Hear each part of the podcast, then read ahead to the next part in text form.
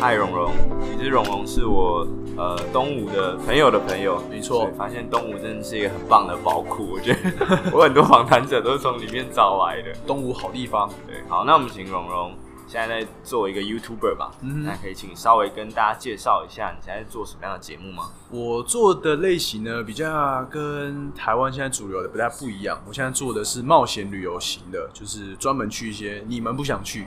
或是根本没听过的国家，像是圣克里斯多福吉尼维斯，这个是一个国家，想必大家应该都没有听过。那我的频道的影片全部都是去这些地方，然后去探索一下这个世界的讲？这个世界是多么的精彩刺激。OK，那你当初为什么会想要做这样的节目？其实，因为这要回溯到我小时候，我原本是想要呃当一个外景节目主持人，因为我从小是看那个明道啊、佑胜他们《冒险王》这个节目，然后有《世界这么大》之类的相关的行脚节目。明道真的很久嘞，真的，哎、欸，这样会不会透露出一点年龄？反正呢，就是从小看到他们就觉得哦，他们好棒哦，可以去世界各国稀奇古怪的地方，然后去尝试一些很刺激的东西，像什么吃虫啊，甚至一些想都没想过的好玩的新奇的食物。所以这个梦想就一直放在我的心里，然后一直到替代役退伍以后，我才想说，那我真的就来尝试一下，看这个梦想有没有实现的机会。好，那因为呃，龙龙自己有在经营他的 YouTube，然后他已经有一些影片了。那所以，我相信有一些朋友是有看过他的影片，或者在甚至有在订阅他。那我觉得，既然我们做成 Podcast 的音频部分，那我们就要聊一些可能、嗯、呃没有拍成影片的部分。那其中你在你的呃一些访谈里面有提到说，你之前有在伊朗的时候呃被遣返嘛，然后你的无人机被没收，然后甚至你在埃及的时候有遇到一些。不大愉快的经验，也不是说不愉快，那个比较特别的经验，对，那个很真的是很特别。那这些没有出现在影片的东西，可以稍微跟大家聊一下。其实我觉得很，其实，在现在虽然看我现在频道可能很多影片很精彩，但是其实我蛮自己会觉得蛮可惜的。如果我早个半年开始拍影片，我搞不好现在就百万订阅了。因为我之前去的地方像是伊朗，然后以色列啊、土耳其啊，甚至是约旦跟埃及。那讲到这个。应该是说，我那时候呃替代役退伍的时候，我存了大概八万块，然后我就想说，我一定要去伊朗，因为伊朗它其实是一个，我看了新闻，因为相信大家都知道，伊朗就是很恐怖。我们从主流媒体上面所摄取到的资讯是这样子，但是如果你去看，不管是游记一些文字啊，他们都会说，伊朗其实非常的非常的好玩，而且人民是非常的热情。所以我就说好，那我要直接去那边去看看到底真实的伊朗是怎么样。所以那时候我就背着包包就直接一路杀到了呃伊朗的首都德黑兰。那那天我还记得记忆犹新，就是那天晚上大概十一点半，我从从吉隆坡抵达了呃德黑兰。然后呢，因为伊朗是落地签，所以变成说你要先买一百块美金的签证，然后二十块美金的保险费，这样一百二十块美金。然后呢，就可以去，就可以去给拿给海关了。那你必须要先填一张，就是你的住宿啊，然后甚至是你的联络人。那因为我那时候想说，我一定要用，呃，我一定要认识这个国家，用一个最 local 的方式，所以我用了 Couchsurfing 沙发冲浪。那这个沙发冲浪呢，就是可以让你直接一方面是省钱，然后另二第二个方面就是可以可以直接融入当地人的生活。所以我那时候的呃联系人，然后跟订房记录就写我 Couchsurfing 的沙发主。然后我就把那些签证啊、那些呃文件交给那个海关，海关就第一个问我说我住哪里。那其实那时候我有打了一张呃算是行程表，几月几号在几到几月几号是在哪一个城市的哪个饭店。当然这张是假的，因为我必须要我因为我主要是想要住在当地人家，那我就给那个签证官。那签证官就说没有，他必须要呃住宿的确认单。我说我没有，就只有这一张。他就说好，那你等我一下。然后他就进去了，然后过了半个小时后，他说不行，我你要么现在定，要么我没办法让你入境。那这个是第一件事情。第二件事情呢，就是在我在跟签证官讲的时候，旁边其实他有另外一个是 Belgian，就是比利时人，他的计划比我还 free，他甚至连沙发主都没有找，他就是直接说我要进去，今天晚上就去找一间便宜的住宿，青年旅馆这样子，然后再待个十天，那剩下的我没有什么计划。我跟你说，就这样子，那个不要紧就这样通过了海关，他就入境了伊朗。然后我就被我就被愣在那边。然后我问他说他可以进去，为什么不行？他说因为你没有订住宿啊。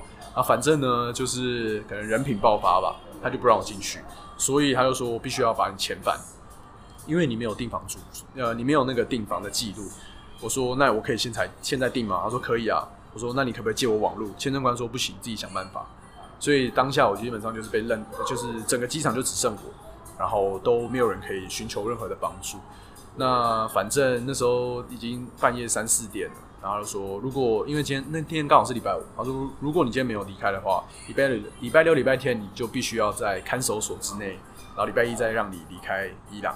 我说好，那那我就是现在买机票马上走，所以他才请他另外一个主管借我网路。那我这边要跟大家说，就被遣返呢，你必须是要自己买机票离开的，所以我就变成说，我又自己花了一笔钱，花了大概一万六千多块台币，从伊朗飞到了约旦，然后被遣返，你是不需要回到原出发国，只要你的签证跟护照 OK 都 OK，这是一个小 tips，所以我就这样，第一天我什么都还没有还没有玩到，就已经花了八万块之中的两万多块。对，就是这那个就是真的是我旅程第一天，然后在伊朗的机场待了六个小时。对，这就是我在伊朗被遣返的经验，但是也是一个绝无仅有的经验吧，应该是。伊朗的六小时快闪这样。没错，我看到的是就是机场，然后呃日出，大概就是这样子。有钱人的生活就是这么的没错，背包客的生活就是这就是这样子。那那为什么那时候会决定要转去约旦？因为我其实他我的设定是这样，在伊朗待三个礼拜，然后穿过穿越边境往西走到亚美尼亚，然后可能再到土耳其啊这样子。所以我的计划大概是这样，但是后来。我在找机票的时候，我想说，我既然都出来的，都到中东了，我不能就这样再回去亚洲，所以我就开始开始想说，呃，约旦或者是以色列哪边我们签证是 OK 的，因为以色列它比较敏感，嗯，对，所以我必须先从伊朗，呃，先从约旦开始，然后约旦你只要买一个那个 Jordan Pass，它签证大概七十块美金，这样就 OK 了，就马上先买机票，然后买那个签证，然后就马上飞过去了，因为其实约旦跟以色列是我计划的后半部啦。但是我就把它先把它拉到前面，挪到前面来。对对对。那如果再给你一次机会，或再回到那个时候，你觉得如果当时跟移民官说没有，你就跟那个标准一样，就说没有，就在 couch serving，你觉得会 pass 吗？还是？我觉得可能机会更小，因为那时候我说我的沙发主，播是跟他说我朋友。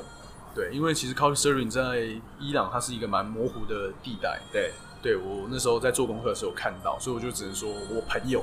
对，如果可能 Couch serving 的话，他觉得我更意图更。意图不轨啊，对，所以我觉得没关系。下次我会先订，先订前几天的住宿，然后先进到那个伊朗以后再来说。好像有些国家都会看这个，我听说俄罗斯也会。嗯，他俄罗斯的话就比较不一样，他是必须要有那个邀请函，对，对你必须要有一个订房记录，然后再一个可能旅行社给你一个邀请函，他这样子还会比较，他才会让你入境啊。嗯，OK。好，那另外一个故事是你在埃及。发生的吗？啊，对，埃及发生的这个这个故事应该也是绝无仅有，没有人会体验过的。对，这个真的比伊朗还扯，这样。对，这个这个这个绝对是比伊朗还扯。就是我在伊朗，呃，我在呃开罗，首都开罗，我只不过去剪剪，我只不过是想要剪头发，然后我出来呢，我全身上下的毛发都被都没有了。这个是因为其实那时候我随便找了一间呃理发厅。然后呢，我进去，因为其实他们那个老爷爷他的英文不太好，那我进去我就是跟他说 Hanson，然后比我的头就这样子，他说 OK，那他手法其实蛮利落，马上把我的头剪完了以后，他请我到二楼，然后我想说请我到二楼，因为他二楼就是一个小仓库的概念，然后我想我就问他说是要干嘛，他说 massage massage，我说 OK，好，我想说哦这个蛮划算的，一百二十块台币，还有这种这种服务，然后就上去不疑有他。然后就叫我先把手举高，我说哦好，手举高呢，他就叫他把我的腋毛剃掉了。然后我想说，嗯，不是说好马上要去，那怎么会变这样？他就说哦，这个我说这个是开罗的人都会这样子。他说对对对，就是一个因为是回教国家，他们会有一个 shave 的一个仪式吧，或是他们的一个保持身体整洁的一个习俗。那一毛剃完还好，结果他就把我裤子脱下来，然后又把我的下就是。怎么讲？这个要怎么讲会比较文雅？毛就是鸟毛，鸟毛对，他们就把鸟毛就全部全部都清理干净了。那我就想说，哦，我其实当下是蛮有吓到的。他把我裤子脱掉的时候，其实我就，哎、欸，你要干嘛那种感觉？他说，哦，没有，这是就是就是那个 custom，就他们的习俗。那我就想说，好，既然都来到这边，就入境随俗。嗯，然后就这样，哦，他那个那个老爷爷其实手法很很利落啊，对，看看看起来不是吃我豆腐，然后他是其实就是非常专业的手法这样子。然后就这样，真的是一百二十块，你也不用去做什么镭射除毛，就这样子。站着吗？站着，站着。站着站着，那应该也要用一些什么刮胡刮胡刀啊，然后然后电推啊，什么东西都来。可是在，在在某个 moment，你不会想要喊停吗？就例如说，我已经刮完一毛，应该说他把我裤子脱下来之前，我就很想想喊停，所以我才会问他说：“你这是呃习俗吗？还是每个开罗人，就是埃及人都会这样？”他说：“他就这样说，对，都是每个埃及人就是这样。”我说：“哦，好吧，那我就当一个白老鼠，体验一下这个文化吧，因为你可能下次也不知道什么时候去埃及。”我是抱持这个想法，对啊，然后回去以后就被我，因为那时候是家族旅游，我就被我爸妈笑死了。我就我就跟他们说，哦，这个真的是长从婴儿时期身体没有那么光过，就还有一个好玩的经验呢、啊。对，如果大家想要去那间理发厅的话，我还留着那个照片，大家可以找，还是可以找得到。但我觉得应该蛮多的理发厅都在当地应该有提供。这个我就不知道，这个真的是他这样讲，我也只能相信。那旅程中还有什么你觉得很难忘或有趣的事情吗？因为你可能前一阵才刚完成你的邦交国计划嘛。其实很多哎、欸，像是我觉得我们邦交国之中，我觉得最最刺激的应该就是海地吧。这个国家是一个非常奇妙的国家，因为我们认识海地就是海海地大地震，二零一零年的。你你在去之前是蛮多网友跟你说蛮危险，对，大家都说蛮危险。然后呃，外交部也问我说：“你确定要去吗？”因为他们现在政局不是很稳定。那我想说，没办法，我已经讲了，说我要完成我们所有的邦，我我们所有的邦交国的，我都要去过一次，所以我就不疑有他，就要自己一个人杀去那边。那我为什么说它很奇妙？是因为二零一零年海地大地震之后，到现在将近十年了，然后世界各国的帮助啊，然后我们邦交国，我们给邦交国的援助啊，基本上那个金额是很庞大的。嗯，但是我自己去五天四夜的感觉，只有就是四个字可以形容啊，百废待兴。因为我去五天四夜在首都，就是没水、没电、没网络。你那时候距离那个大地震大概又过了多久？我是今年二零一九年三月，所以大概九年、十年。那其实也很久，很久，十年基本上可以搞出很大的、很大的建设。基本上一些民生的是没问题的啦，但是在海地的话都没有，很奇妙。当地的政局也不是很稳，然后再加上可能政府贪污吧。所以导致他们现在民众的生活还是有，我可以说是一一团乱了，嗯，甚至连干净的水资源，连最基本的电力这两个东西都没有。那所以你在那边是怎么生存下来的？生存下来还好，我有用 Couchsurfing 找到一个当地的当地的那个 host，他叫他叫 Dudley，他是一个大学生，那他也是很喜欢接触那种外国人、世界各国文化了，所以我就住在他们家。那所以就。因为我去的地方就只有太子港，嗯，海地的首都，所以他就带着我到处跑啊，体验了一下当地的各式各样的文化，呃，不管是吃的东西啊，或者是他们的呃 motor taxi，这个 motor taxi 跟那个还有另外他们的公车，这个是连在当地驻外使馆的秘书，他们来到那边五六年都没有尝试过的，因为基本上你走在街上就是一团乱，你可以说是一团乱，那个真的是那个乱的感觉是怎么样？乱的感觉就是。其实我我有种大明星的感觉，因为走在路上大家都盯着你看。因为海地它不是一个观光胜地，对甚至说不管是欧美是亚洲，呃，背包客都很少会很少会去到的一个地方。所以你不管做什么动作，走在路上大家都是盯着你看。那再加上我，我要拍影片，当我拿出 GoPro 我的摄影机之后，那个沿那个注目的他们行注目礼的那个程度又是更加的高，真的是有种大明星的感觉。好玩，真是好玩，但是也是蛮危险、蛮紧张的啦。那你在中间有遇到什么觉得很紧张的时刻吗？或者很紧张的时刻，我我自己因为有当地人带，所以我是还好。但是在我离开后一个礼拜，我们在当地的技术团有遇到一些事情，嗯、就是因为啊，呃，又遇到了那个动荡、暴动，所以他们有被甚至是被挟持，哦，就是劫车，对，劫车劫车的概念，对，这是真实有发生过的。但是你这个东西是你你没有在你没办法在主流媒体上面收得到的一些讯息，这样子，只有在当地体验过当地文化以后才会知道的。那你觉得太子港跟南非的氛围比吗？因为你之前拍南非影片，然后也是听说蛮危险的。我觉得哦，两个都很危险。但是如果要讲到这个的话，危险的程度的话，中美洲的洪都拉斯是最最紧绷的。因为我去，我还特别去查那个犯罪指数，它有个指标，就是可能台北市大概大概是十五，这个数字是十五。那个那个 range 可以跟大家讲一下，就是它怎么 rank 这件事情。它 rank 它有个，它用各式各样不同的呃，可能说就是治安啊，或者是枪支泛滥的程度，衡衡量的一些数据。呃，枪支泛滥的程度啊，然后毒品取得的容呃容易度，嗯，它还有一些指标，他们就会去做衡量。比如呃，我那个数据，二零一九年的话，台北市大概是十五。然后洪都拉斯有个城市叫圣佩德罗苏拉，这个城市是八十五，对。然后呃，约翰百分之一百，对，约翰尼斯堡大概八十或七十五这样子，所以它的它的危险程度、自然不好的程度又比又比那个呃约翰尼斯堡南非又更加的猖狂了。就是我甚至问那个呃使馆的使馆的警卫，我问他说，如果我用一百块去街上买枪，买得到吗？他说一百块可能有点尴尬，但是两百块以内，两百块到一百五十块绝对买得到。可以买到什么样的？就是可能一般的手枪，然后配配可能子弹都 OK，在街上买也买得到，标配。对，你就知道那个国家的那个城市的枪支泛滥程度跟治安有多么的不好。因为像在约翰尼斯堡。我朋友他是被抢，其实他是其实你是跟团的人，我是跟团，但是我朋友他们是四个大男生被抢，那被抢就是真的是跟跟电影一样啊，就是走一走，突然有人吹口哨，然后十几十四个人就从四面八方这样冲过来，然后殴打你抢你的东西，对，这他们只是殴打跟抢，但是在中美洲的话，他们是直接拿枪出来，拿枪出来就是你不给东西他就开枪，所以在此呼吁，如果遇到这种事情的话，你就是把东西给他，性命还是真的最重要的。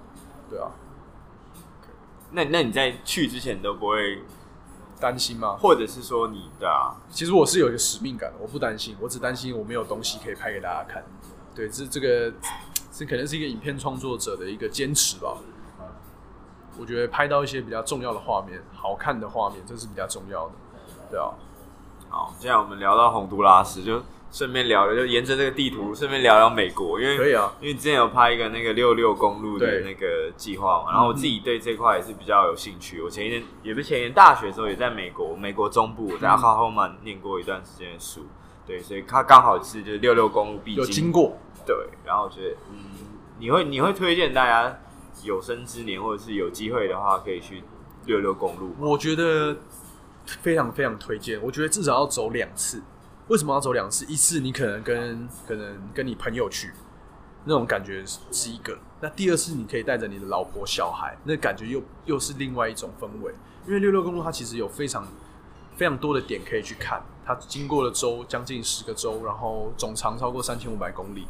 那每一个州的风土民情又不太一样，有些乡村的地方真的是 真的是很很复古啦。就是如果你有看过一部电影叫《汽车总动员》。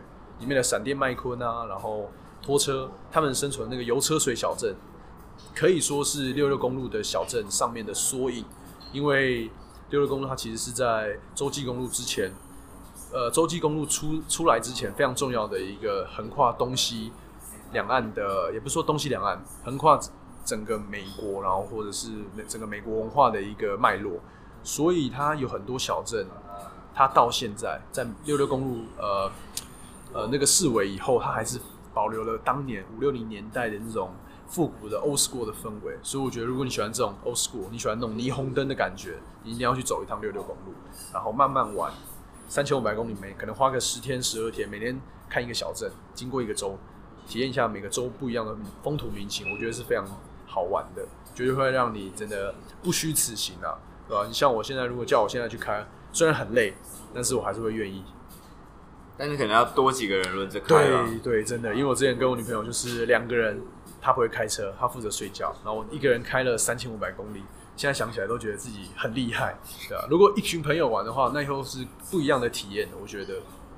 那你你有有没有什么一些必推，或者是你觉得必去必吃的点？必推哦，我觉得像 Oklahoma，我那个托萨这个小镇，他我们那时候去的时候就是看那个户外的露天电影院，因为我们可能在南部会看得到这种东西，就是那种大布棚的，搭搭着那种帐篷的那种户外电影院，但是我们就坐在那边吃东西。但是在美国的话是坐在车子上，然后打开你收音机，收音机就是那些声音的效果就从收音机出来，这是在台湾你没办法去体验到的一个一个。一个文化啦，但我自己在看那个影片的时候，为什么他那个收音机不能用车上的？他就是用车上的。可是你们不是后来要另外买一个？因为，因为其实我我因为我们那时候做功课的时候，看到人家说一定要先自己买一个，所以我们才又去买了一个。但后来发现是可以用车子上的哦。对，所以我们后来又把那个收音机退掉了。OK，对，嗯，不会是背包客的。对，就 先去，因为看到这种做功课，就是看到人家说什么啊，先买先买，因为备而不备而不用。对，然后后来发现。那个他们的工作人员说，你就直接打开收音机就好了。他给你一个频率这样，他可能九六点三或九六点五，然后就直接转到那边。然后像我们，我还记得那个时候我们是看那个死侍第二集，然后就在那边打开，然后那个死侍的声音就从收音机出来，那个体验真的是哦，还蛮好玩。因为那个因为就吹着微微的那种凉风，然后甚至有老美他们就是直接直接把那个露营的椅子放在车子里车顶上，嗯，然后整个开阔的视野，那个真的是一定要体验看看，而且。还蛮便宜的，大概十块美金就看得到了，然后喝着啤酒很舒服。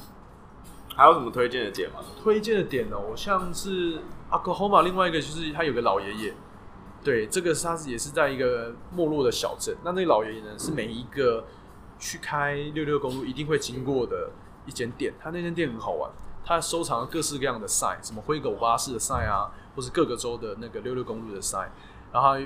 那个老爷就他还保有了一块，就是当年一九二零年代第一块的那个六六公路的牌子，对。那如果你想要买的话，你也可以跟他买，对。所以就是一个历史文物的概念啦，超过百年历史，将近百年历史的东西。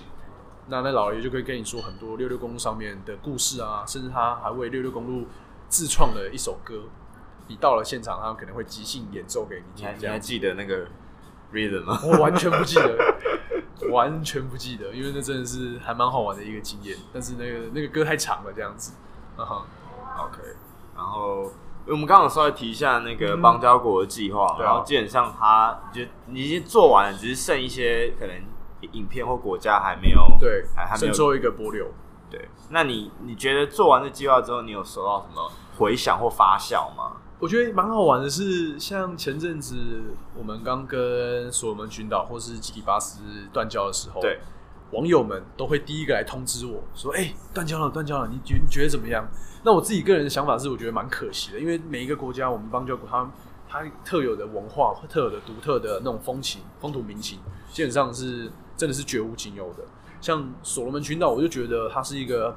观光非非常适合发展观光的地方。怎么说？因为它是一个二战的战场，就是那个瓜岛战役。对，就是在所罗门群岛的首都那边。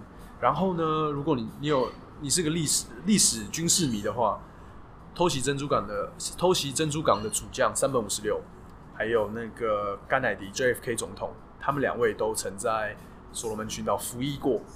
对，像是三本五十六，他就是在那边坠机的，在所罗门群岛那边坠机的，或者是很像 JFK，他是那时候他好像我记得他是一个炮艇舰的一个舰长，然后被困在一个小岛，然后所罗门群岛的中间的一个小岛的岛主呢就帮助了呃 JFK，所以这些故事基本上是你要到当地才会知道的，因为一些冷知识。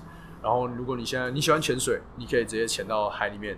可以看那些二战的遗迹，不管是战斗机、潜艇或者是战车都会有。那你想要风土呃人文的话，那边有猎头族，对，我那时候有去找他们，其实还蛮蛮刺激、蛮好玩的。所以所罗门群岛是它的观光资源很多，还蛮值得大家推进去的，对吧、啊？那基里巴斯的话，就是一个世界上怎么讲，第一世界上唯一一个横跨东西与南北半球的国家。对，它总长应该说不是它总长，它的跨幅超过了四千公里，所以它那些独特的风土民情是真的要到当地才会知道的。那有什么发酵？我觉得让大更呃，应该是说不要让大家只透过断交才认识一个国家吧。我觉得这个还蛮蛮可惜的啦。嗯，因为像其实我觉得二战这个点其实是蛮蛮难得的，因为像之前很很有名的这个中途岛的电影嘛，它其实是不开放、不对外开放的，所以你很多东西其实必须要看电影或是看片才会知道，没没办法看到的。嗯嗯。那我自己好奇一个点就是说，因为这个东西要邦交国计划嘛，然后你可能有一些的受众他们是大陆的网友，那他们会对这个东西感到敏感嘛？或者他们通常会怎么提这件事情？一开始有，因为一开始我是从南太平洋开始。所以当初我在想这个计划的时候，其实我父母他们还蛮紧张的。他说：“哎、欸，你会不会踏踏出在这个敏感的地带？就是你可能甚至以后连大陆都不能去。”但是其实讲呃讲白一点，我就是以一个背包客、一个旅行者的呃旅行者的角度去看这些国家。但是因为用邦交国计划，大家会比较哎、欸、有共鸣，嗯，有个聚焦的主题，对聚焦的主题，那这样大家才会去 follow，然后跟着我一起去看这些国家，去看一下。去看这个成长成长过程的那种感觉，所以到后来一开始可能大陆的网友他们会蛮蛮敏感的，但是我在影片中前面都会都会特别加注说这个跟政治无关，我只是以一个旅行者背包客的角度去看这些国家，告诉大家这些国家是好玩的新奇的事物，所以到后来不管是在非洲或者是在中南美呃对中南美洲的时候，他们都已经是他们都已经很很 OK。看我的影片就是来认识这个国家，他们不会再去牵扯任何政治的事物。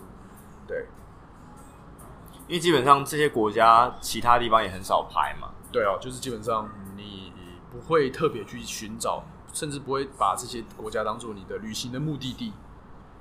那听说你最近有一个大计划要，嗯、这个计划哈，呃，跟我之前被遣返有关。因为想说我被遣返嘛，那我回到台湾我就换护照、换换名字。就是我就是为了要去伊朗哦，所以你换名字是因为这件事情？有呃，应该说一半一半吧。对，有有部分原因是因为想说要在之后再去伊朗。那换护照的话，你的护照号码也会换嘛？对对，所以就想说，那明年三月就想说要去再去挑战一次伊朗，因为我真的真的很想去。我自己个人的梦想清单的目的地有两个，一个是古巴，刚好在今年有完成了。那伊朗就是另外一个。所以我跟伊朗的牵挂其实还蛮蛮深的啦，所以想说明年二零二零年的三月去前往，但是我又想说，嗯，如果只去伊朗的话，这个跟大家连接度好像没有那么没有那么大，所以我就把它把它放大，我把这个计划称作为大丝路计划，因为我们熟知的丝路可能就是从呃西安开始，六朝古都西安开始，然后一路到新疆，但是我把它继续拉长。西安，然后经过敦煌，河西走廊到敦煌，然后新疆，再从新疆穿越边境到中亚，乌兹别克啊、哈萨克啊、吉尔吉斯、土库曼，然后经过哈呃中亚五国以后，再到伊朗，然后土耳其，最后到可能坐船到威尼斯，就是当一回现代版的马可波罗的概念了，对啊。可能那你会 dress code 成马可波罗的样子吗？哎、欸，搞不好可以哦、喔。这个感觉，哎、欸，这个 idea 我还没想到，感觉是 OK 的哦、喔。你可以放在 cover art 对就是当一回就可能先拍一个 cosplay 的那种感觉，然后说现代马可波罗，对啊，因为这条道路其实很多人都走过，像是张骞啊、出使西域，甚至是玄奘，玄奘取经，他有一段也是从西安然后到天竺，它中间有一段也是经过的丝路，所以这个。后面的故事很多可以说，所以我好好，我想要明年就把这个计划弄好，好好的跟大家说说大丝路计划的故事，对吧？因为像中亚地区跟呃新疆这两块地方，甚至是伊朗这三个地方，都是大家比较陌生、比较平常不会去碰触到的地方。可是那你这样前前期作业，大家都需要呃做哪些事情，然后弄多久？因为你嗯牵扯到这么多国家，一定有签证，然后一些。呃，像大陆的话还蛮蛮简单的，因为我之前有走过一部分，我只走到从西安到敦煌这段我还蛮熟悉的。但是新疆的话，我觉得自己还蛮兴奋的。对，到底真实的新疆南疆北疆到底是跟我们从新闻上所得知的讯息或者是环境到底有什么不一样？所以这一块我还蛮蛮蛮怎么讲，蛮兴奋的。那到中亚的话，中亚的话就可能签证会就会比较麻烦。因为我们都知道，世界上最封闭的国家，第一个肯定就是北韩，第二名的话就是土库曼，对，他在伊朗的交界，跟哈萨克那边交界，所以这个签证会比较麻烦，但是是都可以进去的。所以到我我是前置作业当然会比较麻烦，但是可能就边查慢，现在开始慢慢查资料，因为现在十二、十一、十二月嘛，然后还有将近两三个月可以做功课这样子。然后伊朗的话，然后土耳其都蛮 OK 的啦。嗯哼。哎、欸，那如因为像你有时候你提到这些国家，它比较封闭啊。那如果你要做这种摄影或者是拍影片的动作，是需要申请一些摄影证嘛？或者是你怎么？嗯、因为你是做一个旅游型的 YouTube，那你怎么判断说我这东西可不可以拍？然后我需要一些呃 permit 或许可？因为呃，大家会比较呃怎么讲？会比较 care 的是空拍机。对，空拍机其实这个越来越多国家它慢慢的会禁止，甚至是你要一定要申请。但是如果你自己是带那种手持的 camera，不管是 GoPro 啊，或者是你的数位相机，比较敏感的部分，像是军人这个方面是不太能拍的，像北韩一样。但其他风土民情，我觉得应该是 OK 的，只要当地民众 OK 就 OK。其实他们因为那些国家，其实我是我自己个人看法是比较少观光客，所以他们基本上看到镜头，有些人可能会怕，但是有些人可能会很开心。哎、欸，你从哪里来啊？那种感觉。对啊，像我之前去印度，他们就是看到镜头就会哎、欸、来帮我拍一张帅的，他们甚至不用不会说你把照片传给我，嗯，就你帮我保留出我最帅的样子，这样就好了。对啊，所以这个这方面我是不不不太担心啊。了解，嗯，那像你很多时间都是一个人在做旅行啊，那你怎么去跟自己独处，然后去？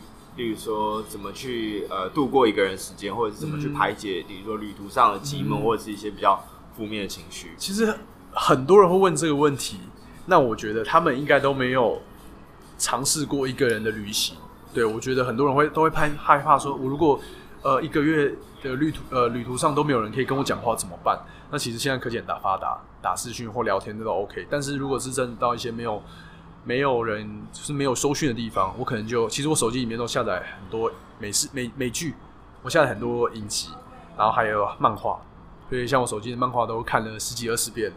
对，但是这个过程当中，就是你会发现一些你会会去认识自己啊，因为像很多人都问我说，你邦交国计划的时候，你会不会后悔？我说我超后悔啊！有些到一些国家真的是有够无聊，然后那个小岛我又不能一个礼拜就只有一班飞机，我又不能说走就走。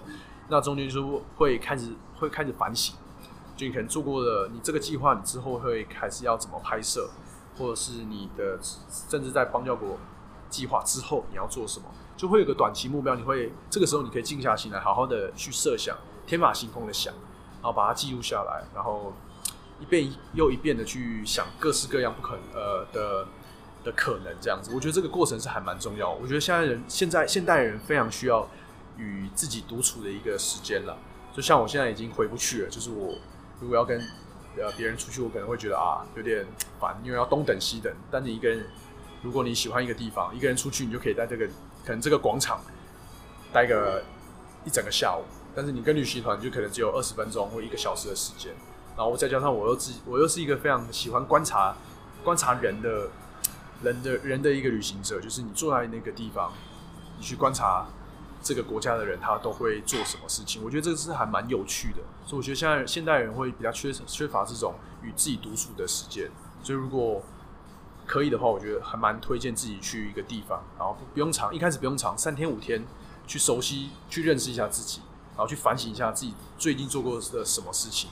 我觉得这还蛮蛮值得的啦。嗯，现代人蛮常会有一种焦虑感，对焦虑感，对，他们会觉得自己是边缘人，就是啊，好像好像都我没有什么朋友。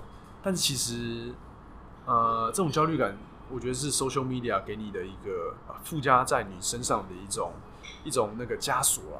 对，你没有，你不用 Facebook，你不用 IG 又怎么样？你还是可以过得好好的啊，对吧？你不需要，我觉得他现在他现代人太多会去。注重人家给你，人家看你的那个颜色，看你的那个眼光，但是 you don't need it，你完全不需要，你就是活好，做自己。我觉得这个才是最重要的。嗯，那你你频道经营到现在，其实也过差不多一年半，超过一年半时间。那因为当初你你爸妈其实是不是很支持这件事情？那你你觉得你现在有有让他们改观吗？或者是你觉得到哪一个时间点之后，他们？可能从不支持到可以接受，到甚至转而支持。我觉得一开始，我我可以把它说这个 YouTube 频道当成一个创业。对，那因为从一开始就是我不知道想要当呃，应该说我不知道那个管道，因为我想要成为外景节目主持人，所以我把 YouTube 频道当成我的 portfolio，我的作品集，我的履历表。那从一个英文系跳到到这种呃影片创作者，其实中间有很多过程，像是影片你必须要自己去剪。必须要自己去拍。那这些剪辑啊、拍摄啊，都是要自己去，我都自己去学功，呃，做功课，然后看 YouTube 学的。所以在创业这个过程，我父母他们其实一开始蛮反对的，因为他先像我我爸他就比较传统，他就会说，你为什么不去找份工作，然后这样才能养家糊口啊这样子。那我觉得那时候我当年是二十四岁，然后我觉得二十四岁跟二十五岁的区别没有这么大，那青春就只有一次。那为什么不去寻找我的梦想？给我半年、一年的时间。那如果真的没有做到什么成绩的话，我再回去找一份工作。我觉得真的二十四岁、二十五岁差不了多少。所以我就想，就跟我父母说，给我一年时间，让我好好的去去闯。那我也跟我我我妈就借了我大概五万块台币吧，当做我创业资金，然后再加上我自己之前打工的钱。然后就这样开始一系列的影片，不管是做去印尼拍啊，然后北韩啊，那一直是到印尼食人族，因为那时候印尼的影片是大概四月初，那个食人族影片四月初上映的，四月一号，然后一开始还没什么人看，那一直到五月那时候母亲节吧，那算你的第一支影片吗？不算，不算，算第一个系列，嗯，印尼系列是算我第一个系列，那就到呢过了一个多月到了母亲节。就开始暴增，可能从一千多变成三天内变得三五十万这样子。我那时候以为是手机坏了，对啊。那时候我爸就比较说：“哎、不错，臭小子，你的影片还还有人看呢。”然后开始一直往上往上攀爬，往上攀爬。然后再加上嗯，北韩的系列刚好时间点也对，然后就越来越多人看。所以从那个时候，我父母就会比较释怀，因为那时候也开始有点小小有知名度，可能会有厂商或者是一些。呃，记者他们会来报道你，那开始慢慢渐渐有了一点收入这样子，所以他们就觉得好，那看起来还不错，那你就继续试试看，因为那时候才刚开始没有三个月嘛，对啊，所以还蛮幸运的啦，我只能这样说。这其实也算增长的蛮快的，刚好。对，因为可能题材对，然后标题对这样子，然后就一直到一直做到现在这样子。那例如说安全的部分，他们会。担心这一块吗？会啊会啊，当然会担心。但是我妈比较，她比较 free 啊，她 free 到就是像刚刚讲前面讲到，呃，被伊朗遣返的事情。我那时候到了约旦以后，跟我打电话给我妈说：“我妈，我刚现在才到约旦，然后被被被遣返。”她说：“哦，被遣返了，所以你现在在约旦嘛？”我说：“哦，好，那你安全就好。”然后就把电话挂了，然后就去忙她自己的事情。然后像是这个还蛮好玩的啦。然后像是我去印尼那个巴布亚省的食食人族部落。我当然不会这么白目的开宗明义的说食人族部落，但我是我是说原住民部落，然后出来以后安全出来以后才说食人族部落这样子。可是那个那个东西不是你之前做功课就知道说它现在已经开放可以对对，但是应该是说我去的两个两个部落它是比较文明的，但是如果再往内陆的话是要申请那种呃入入山证，甚至一定要向导带当地人带你才能进去。但我那两个是它比较文明的。但是他们有些服装还是会比较传统，对，他们八零年代以后就不吃人的啦，对啊，对，因为我记得你那那个也有在背包客栈发文嘛，然后哎、欸，我看底下蛮多蛮蛮多回响还蛮热议，对，蛮热烈的啦，对啊，因为大家就是一个呃 stereotype 嘛。那你现在还会想要？因为你一开始你说做这个的梦想是因为你想要当外景主持人，嗯、那你现在还会想要再做外景主持人吗？因为可能你已经。呃，做出了某一些成绩，然后在 YouTube 也有一些累积了。你怎么看原本的这个梦想？我怎么看这件事情呢？如果现在有不管是电视台或是呃新媒体说要找哎荣荣请你来当我们的主持人，其实我会我会愿意，因为我觉得我的初衷就是当个外景节目主持人。那如果机会来了，我为什么去不去试试看？它就已经摆在你面前了。不能虽然说我自己的频道有些成绩的，但是我觉得。那种感觉还是不太一样，因为自己拍跟拿人家拍你，好像那感觉真的是不相同的啦。所以如果现在有机会，有人说想要请我当主持人，然后去拍世界各国这样子，我会愿意去尝试。你你之前是有在大陆寻奇啊？那个大陆寻奇是 哎、欸、被发现，被方力发现。那个应该是说，呃，我是跟着剧组去，嗯，对，然后去，因为他们刚好要，因为大陆寻奇它比较算是呃，怎么讲？电视台的网呃电视台，所以他们想要找一些写文字的网红这样子。然后刚好我朋友有去，他就顺便哎、你要不要去试试看？说哦，大陆寻奇好啊，我想看一下，就是剧组他们到底是怎样的拍摄，拍摄过程到底是怎么样。对，然后我就跟着去了。那也有一些不同的想法吧，对吧、跟自己拍片还是不太一样。我觉得最大的差别就是自由。你像我现在当呃频道的这个频道，我可以想要说好，我要有这个计划，邦交呃邦交国计划，我就可以在一个月内就出发。但是如果你是电视台，我觉得事前的作业，你要跟当地的政府啊，或是一些拍摄的店家，你要做去做协调，这些都是他们要一个脚本，要完整的一个计划，可能一年前都要开始计划了。我觉得这是应该是最最不一样的区别了。自己在去的这个大陆寻奇的，跟着他们剧组去拍摄的时候，嗯，那你怎么想想这件事情？就是如果之后可能是外景主持人，他可能就会有一些节目的限制，或者他会有他们想要做的走向。你怎么跟自己想做的东西做取舍或衡量？我觉得现在因为没有没有人来找我，所以我不知道那个实际的到底是怎么样。但是如果来的话，当然我就先我第一我一定会点头说好，然后我们合作试试看。嗯，然后如果真的不适合，那就那就那就当然是我就回来做自己的频道，因为可能现在自己频道习惯了自由惯了，所以会觉得嗯有些绑手绑脚的话，会觉得有点。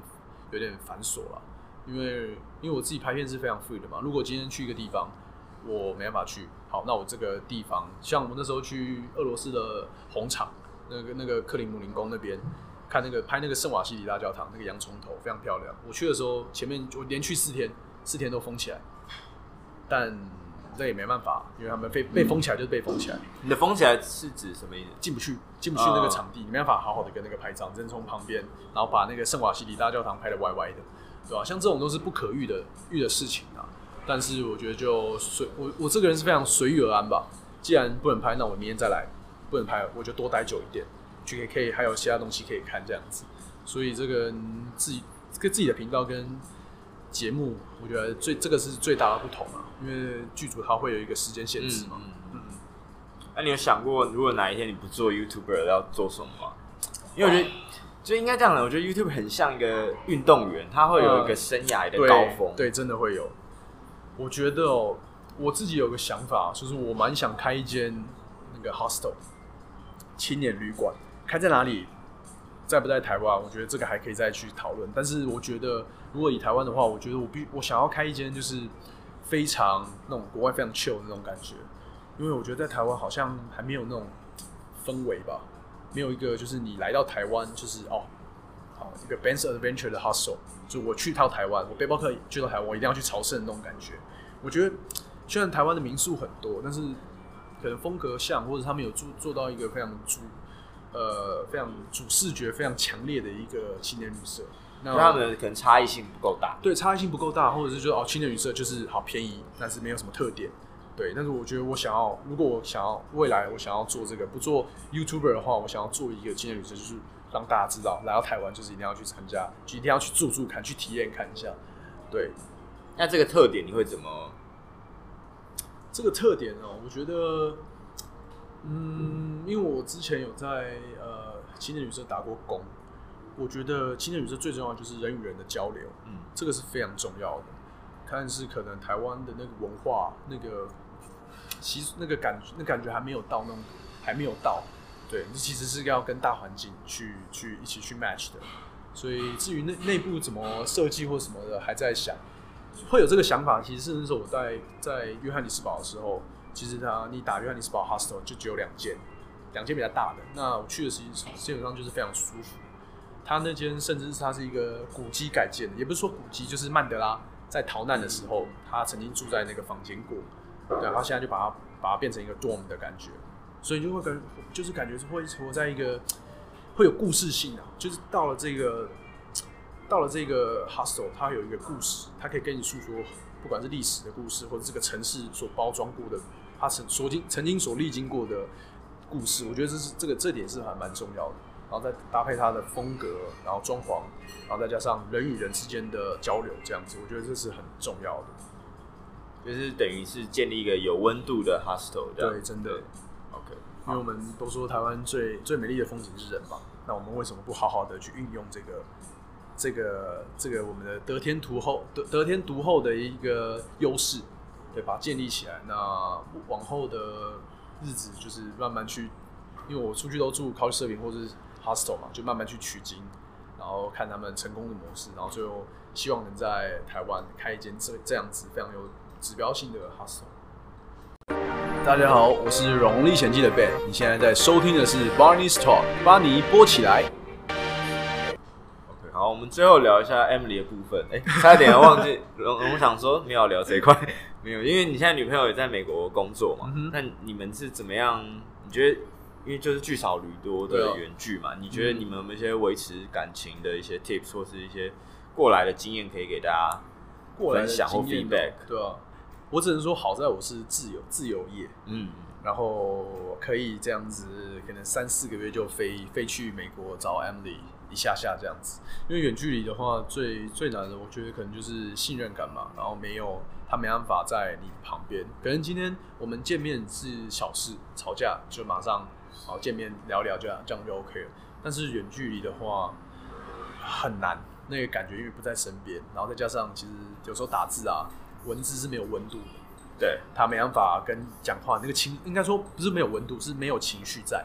所以我觉得同样的文字，可能大家用不同的情绪去看，会有各自的解读。对，同样一句话，你你念跟把你把你念跟我念是那感觉是完全不一样。所以我觉得这是最最重要，所以我我我就变成我一定要会设定一个日子，就是可能三四个月，尽量不要超过半年。我们像我们之前最长是半年后才见过一次面，然后真的是啊，就是见面我们会有个感觉，就是啊呃好久不见，就是有点相敬如宾的，因为太久没见，那基本上那个声音、那个整个感觉、整个味道都会变掉，所以就是会会那么不熟悉，会慢慢的在相处过程才会慢慢的累积起来。所以我觉得真的要。定到定一个地点，然后可能两三个月的时候，他放假去去一趟，然后去一个小旅行这样，所以变成说我每次到美国都会跟 Emily 去一个趟小旅行，像六六公路啊，或是像今年五月的古巴之旅这样子，我带大家出去玩，然后回来以后，我们分开以后，影片慢慢出，然后这段时间我们可以慢慢回忆在旅途上的美好，所以我觉得一个是信任感，那另外一个就是你必须要真的给对方。要设定一个目标，一定要设定一个目标，让大家让双方都可以去为了这个目标去做努力。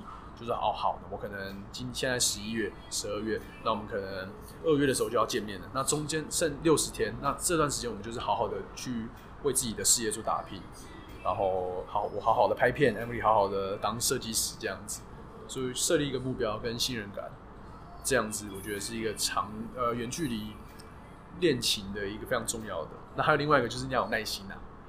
像我常，我是一个没有常常会没有失去耐心的人，但是因为你的伴侣不在你的另外一边，不在你身边，所以他大大大大小小的事情，去可能去超市买菜，或者公司发生什么事情，就是真的是鸡毛蒜皮的事情，他都会想要跟你分享。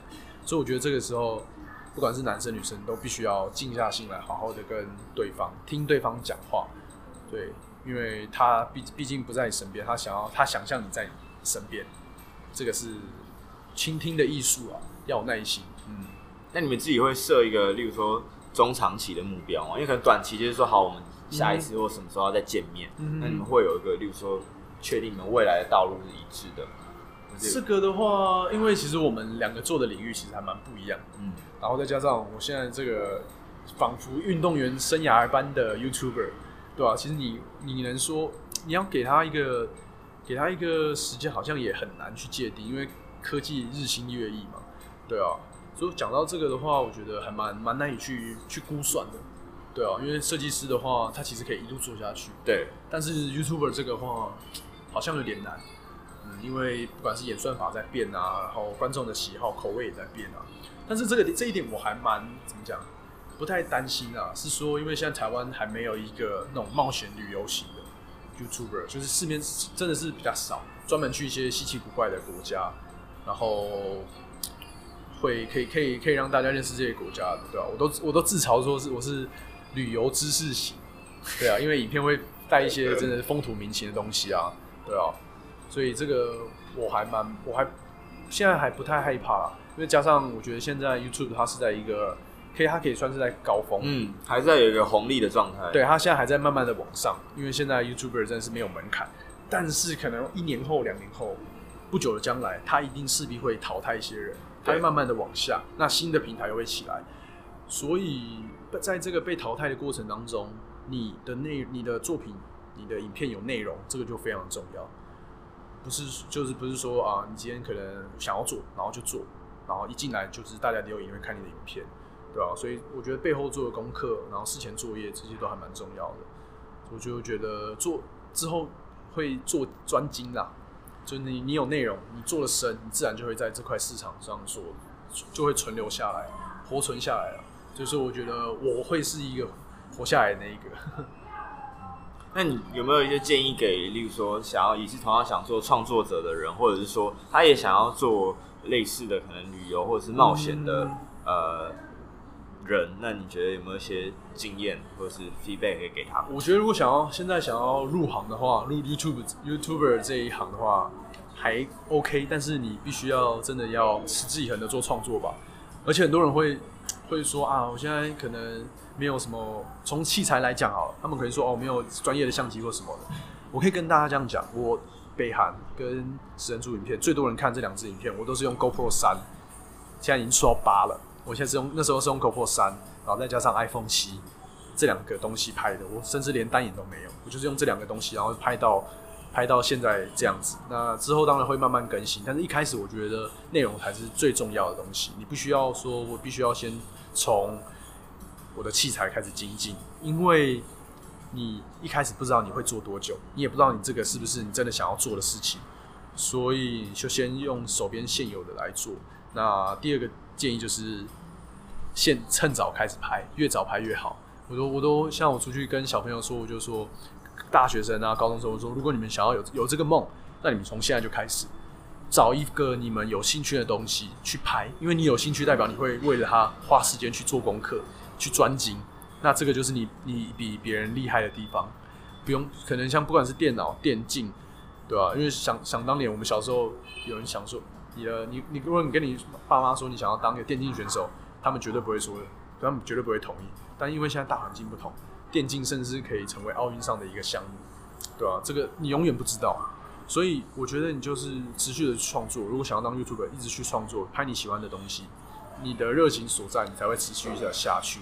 那器材那些的不重要，你的 idea 最重要，对啊，然后你越早开始拍，你越比人家抢先一步，对吧？所以我才会很后有点后悔说，如果我把我大大学的期间在北京当交换学生的那些走私路啊，甚至是一些一些稀奇古怪的城市拍下来，然后再加上伊朗、约旦、以色列、埃及。这几个国家把它拍下来，我可能真的是百万订阅。就你这真的这种这种东西都是结果论，但是你永远不知道你这些东西什么时候会被人家看到。所以我觉得就是持续的拍，持续的拍，然后没有目的，你可以做你喜欢的事情，不要有任何的目的，不要说设定给自己一个目标。你给设定给自己的目标就是时间，我如何在一年当中做到我想要的高度，这样子。因为刚刚龙龙也有看给我看他的收音设备，就是一个。蛮阳春接 Lightning 的，对 Lightning 的那个麦克风，我觉得这样子够了，有个好的收音品质，这样就 OK 了。因为现在手机也不会输数位相机啊，都有四 K 了，四 K 六十帧，甚至一一百二十帧都有，所以现在都很 OK。嗯，我觉得作为一个创作者，其实最重要的就是 Right now 马上先开始做。对，真的，你要一定要抢到那个先机。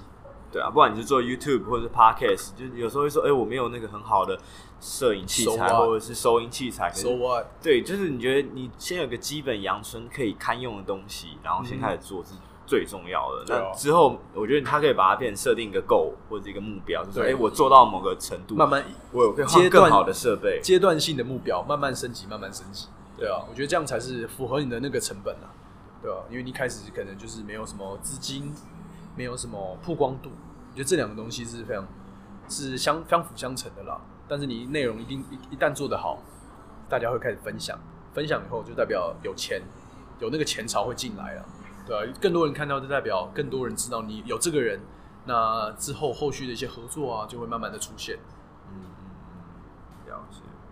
哎、欸，可是刚刚就是，例如说，我们刚刚提到说，你可能三四个月跟女朋友见一次面，那、嗯、在这中间的过程，你们会怎么样维系一些信任感或是安全感？因为你可能在很多行脚的部分，你是有时差或者是网络不太通顺，知道吗？你怎么维持那个？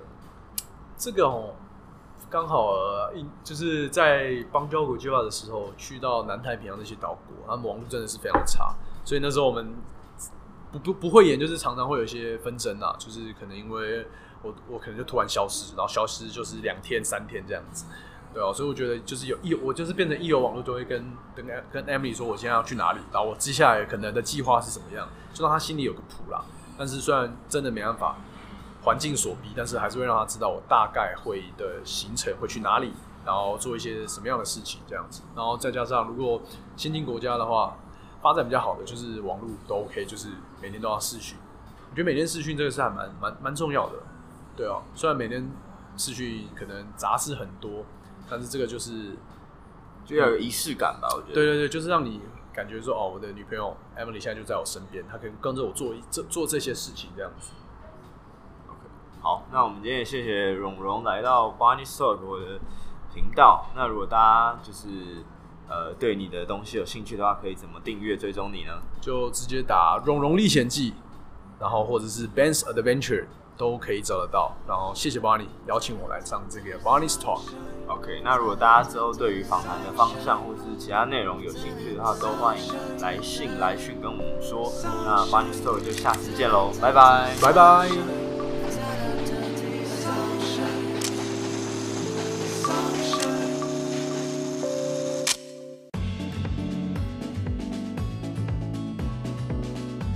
这次的访谈可以归纳成三个 recap：旅行的、创作的、感情的。